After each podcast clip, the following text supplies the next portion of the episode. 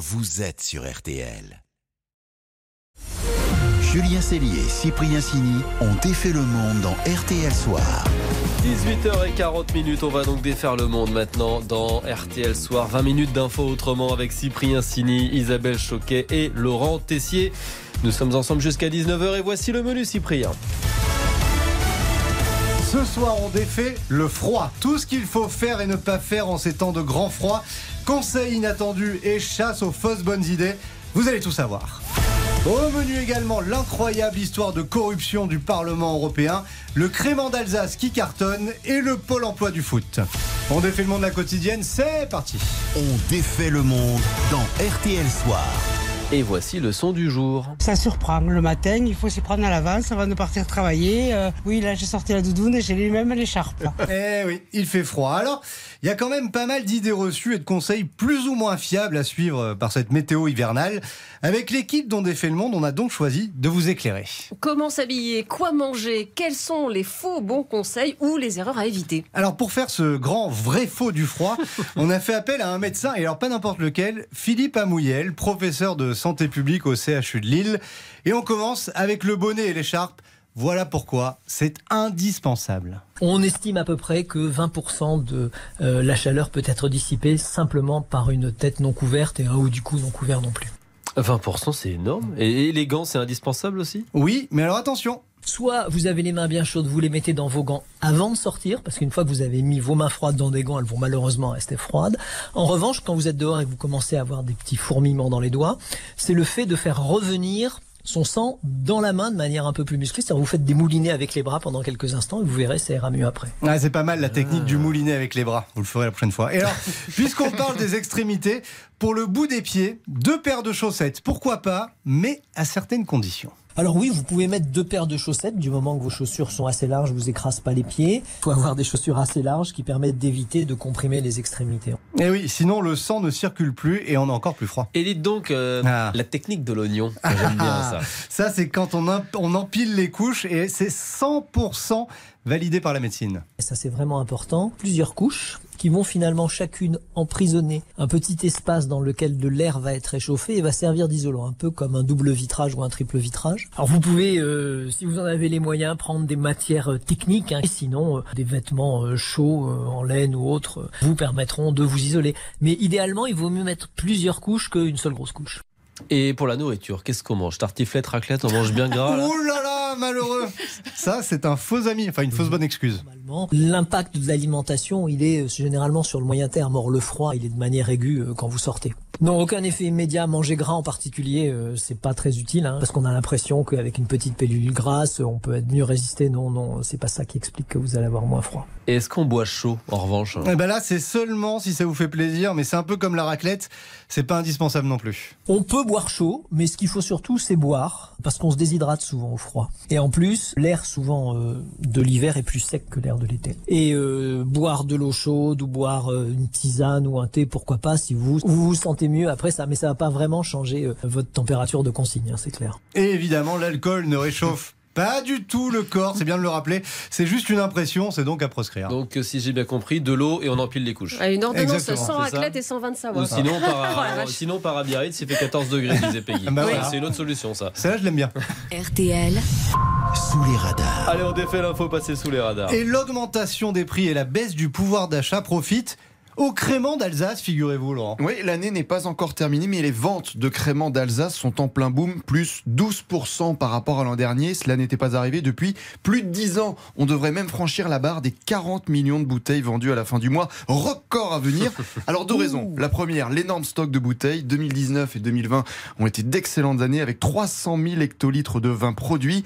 La seconde, avec l'inflation, la baisse du pouvoir d'achat, le prix du crément bah, est encore plus attractif, Bah ouais. plus séduisant, moins cher évidemment que le champagne.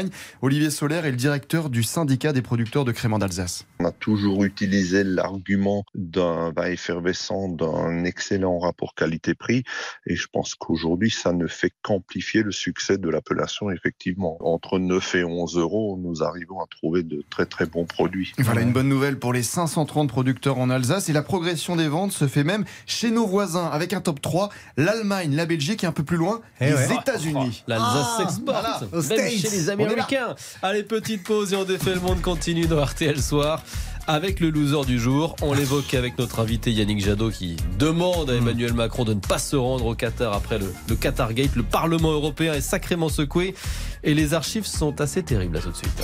On défait le monde. Julien Cellier, Cyprien Signé.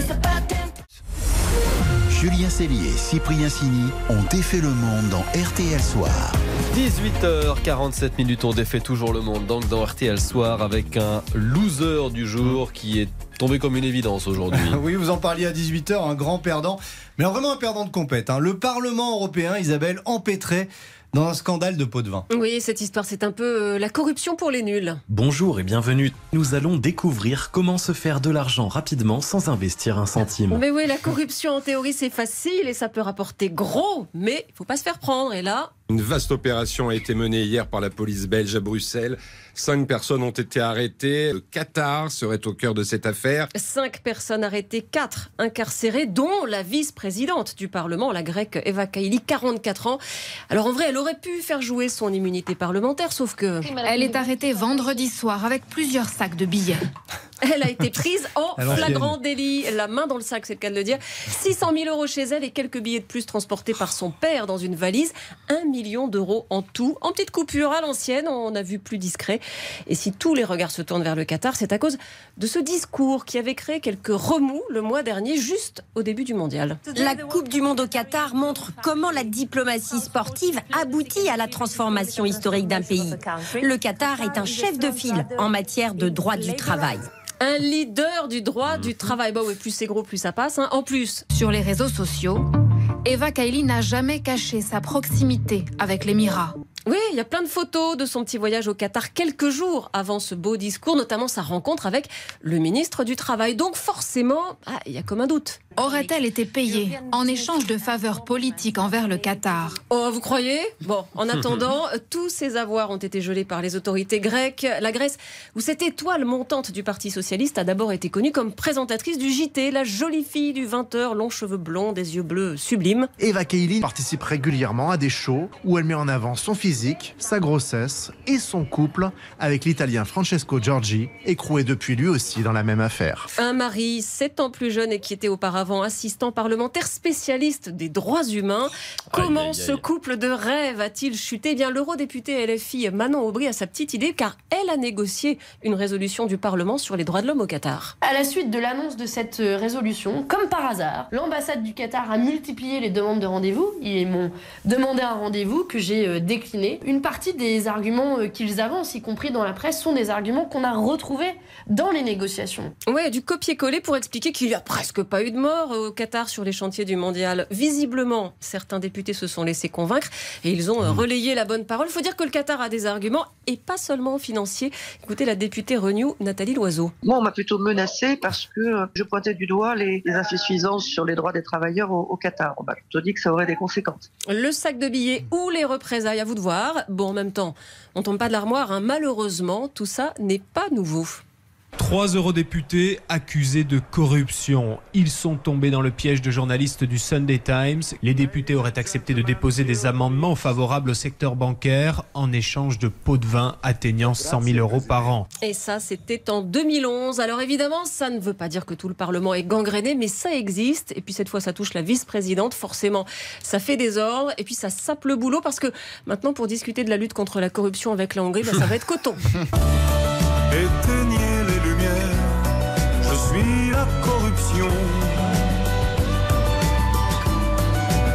ça tombe en pleine Coupe du Monde au Qatar. Eh ben oui. Ah là là, hasard du calendrier. Et on rappelle donc que Yannick Jadot, vous le réentendrez à 19h dans le journal, a, a demandé aujourd'hui, c'est le débat qui va sans doute monter dans les prochaines heures, au président Macron de ne pas se rendre au Qatar après cette, euh, cette affaire à deux jours de la demi-finale des Bleus. Le match des infos pour briller. Allez à table, le match des infos. Qui détient la meilleure info pour vous permettre de faire le malin, de briller tout à l'heure autour de la table du dîner Et Isabelle Laurent mène- Isabelle, le Pardon. match Isabelle mène 37 À 30, oui.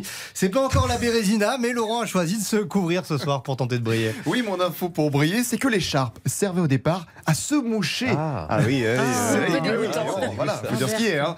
Au Moyen Âge, elle était utilisée comme mouchoir par, la- par les chevaliers. Vous avez vu, ça vous dégoûte. Triple fonction même à cette époque. Elle servait aussi à nettoyer les armes et également ses plaies après le combat. Donc Ah ouais, on est bien loin mal. de l'utilité d'aujourd'hui de la protection contre le froid. Mais c'est l'histoire. Ah, le mouchoir sur les plaies, euh, pas sûr que ce soit Ah, conseillé. Euh, allez, place à Isabelle. Alors, à l'occasion de la COP 15 hein, qui se tient en ce moment, Isabelle va tenter de briller avec la biodiversité. Oui, mon info, c'est qu'on peut préserver les massifs de corail avec de la dentelle. C'est un plasticien qui a eu cette idée. Il a remarqué que la dentelle du puits envelé ressemblait à une cellule de corail observée au microscope. Et il a suggéré qu'on l'utilise comme tuteur pour permettre au corail de se reproduire et de se fixer au récif.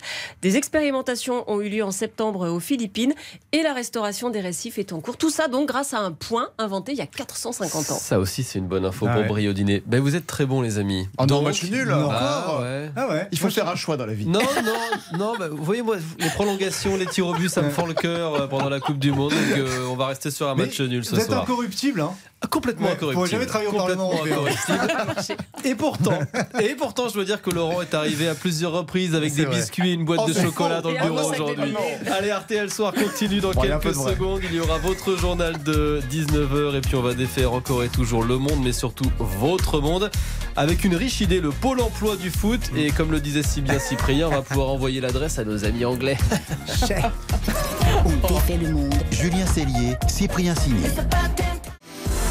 Marche ou rêve 18h55 minutes dans 5 minutes, le journal de 19h. Juste avant, on défait toujours votre monde dans RTL Soir. Ah oui, avec une initiative qui pourrait bien intéresser nos amis anglais qu'on a facilement, c'est vrai, éliminé de la Coupe du Monde de foot, Laurent. Oui, un week-end, c'est pour vous. Axel a créé le pôle emploi du football pour permettre à tous les clubs de recruter bah, plus facilement du personnel administratif, des éducateurs, des entraîneurs. Bonsoir Axel. Bonsoir. Le nom, tout simplement, c'est Emploi Foot. Comment avez-vous eu l'idée? Bah, j'ai passé euh, mes diplômes en tant qu'entraîneur de foot, donc j'étais en apprentissage dans un certain club, au club du Haut-Gif. Et euh, pendant le premier euh, confinement au mois de mars, j'ai voulu chercher un autre club pour changer, voir autre chose un petit peu ailleurs. Et j'ai tout simplement tapé emploi football en recherche internet et j'ai vu qu'il y avait, aucun site qui centralisait les offres d'emploi du monde du football. Donc j'ai décidé de créer emploi foot sur les groupes Facebook pour centraliser déjà d'un point de vue des régions chaque offre d'emploi, donc d'un point de vue bénévole. Et voilà, c'est de là où est partie euh, l'idée emploi foot. Et alors, ça, ça marche? Il y avait un réel besoin comme ça euh, pour trouver des clubs, des encadrants, euh, mettre en relation tout ce monde? Oui, ça, ça a plutôt très bien marché, je dirais même, parce qu'au bout de plus d'un an, on était, on a dépassé les 10 000 personnes qui nous suivaient sur l'ensemble de nos réseaux. Il y a eu plus de 5 000 offres qui ont été postées, euh, donc on a touché euh, plus de 1200 clubs et plus de 1300 éducateurs sportifs. Et euh, on a eu beaucoup d'offres euh, avec des pics d'influence jusqu'à 90 000 visiteurs euh, sur les mois de avril, mai, juin, où là il y a la forte influence et la forte recherche d'éducateurs. C'est si difficile que ça de trouver de l'encadrement pour les clubs? Ah bah l'heure d'aujourd'hui, le problème c'est qu'on fait face à une problématique, c'est qu'il y a de moins en moins de bénévolat dans le monde associatif de manière générale. Donc le foot euh, n'achète pas à cette règle-là. Donc on a de moins en moins de bénévolat. Et de l'autre côté, on a euh, une professionnalisation des éducateurs euh, dans les clubs. On a de plus en plus de, diplômes qui existent. On a de plus en plus de- d'entraîneurs qui sont diplômés et qui vivent de ces diplômes-là et de leur de leur métier.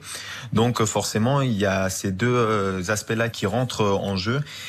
Et du coup, à l'heure d'aujourd'hui, euh, les clubs ont besoin de trouver des, des employés de clubs pour justement pouvoir pallier au fait qu'il y a de moins en moins de bénévolat et du coup moins en moins d'entraîneurs qui sont juste là de manière bénévole. Eh bien, si vous cherchez un métier dans le football, rendez-vous sur les comptes Emploi Foot sur Facebook, Instagram, TikTok. Il y a tous les réseaux sociaux. Merci Axel. Merci à vous. Merci Axel, bonne soirée. Et si comme Axel, Ah. vous avez envie de nous raconter vos projets les plus fous, vos idées dingues, vos parcours de vie, on est très friands de, de ces histoires et on a vraiment à cœur de mettre en valeur vos projets, donc vous n'hésitez pas à nous contacter. Absolument, nous aussi on a tous les réseaux sociaux, la page Facebook ou le compte Twitter.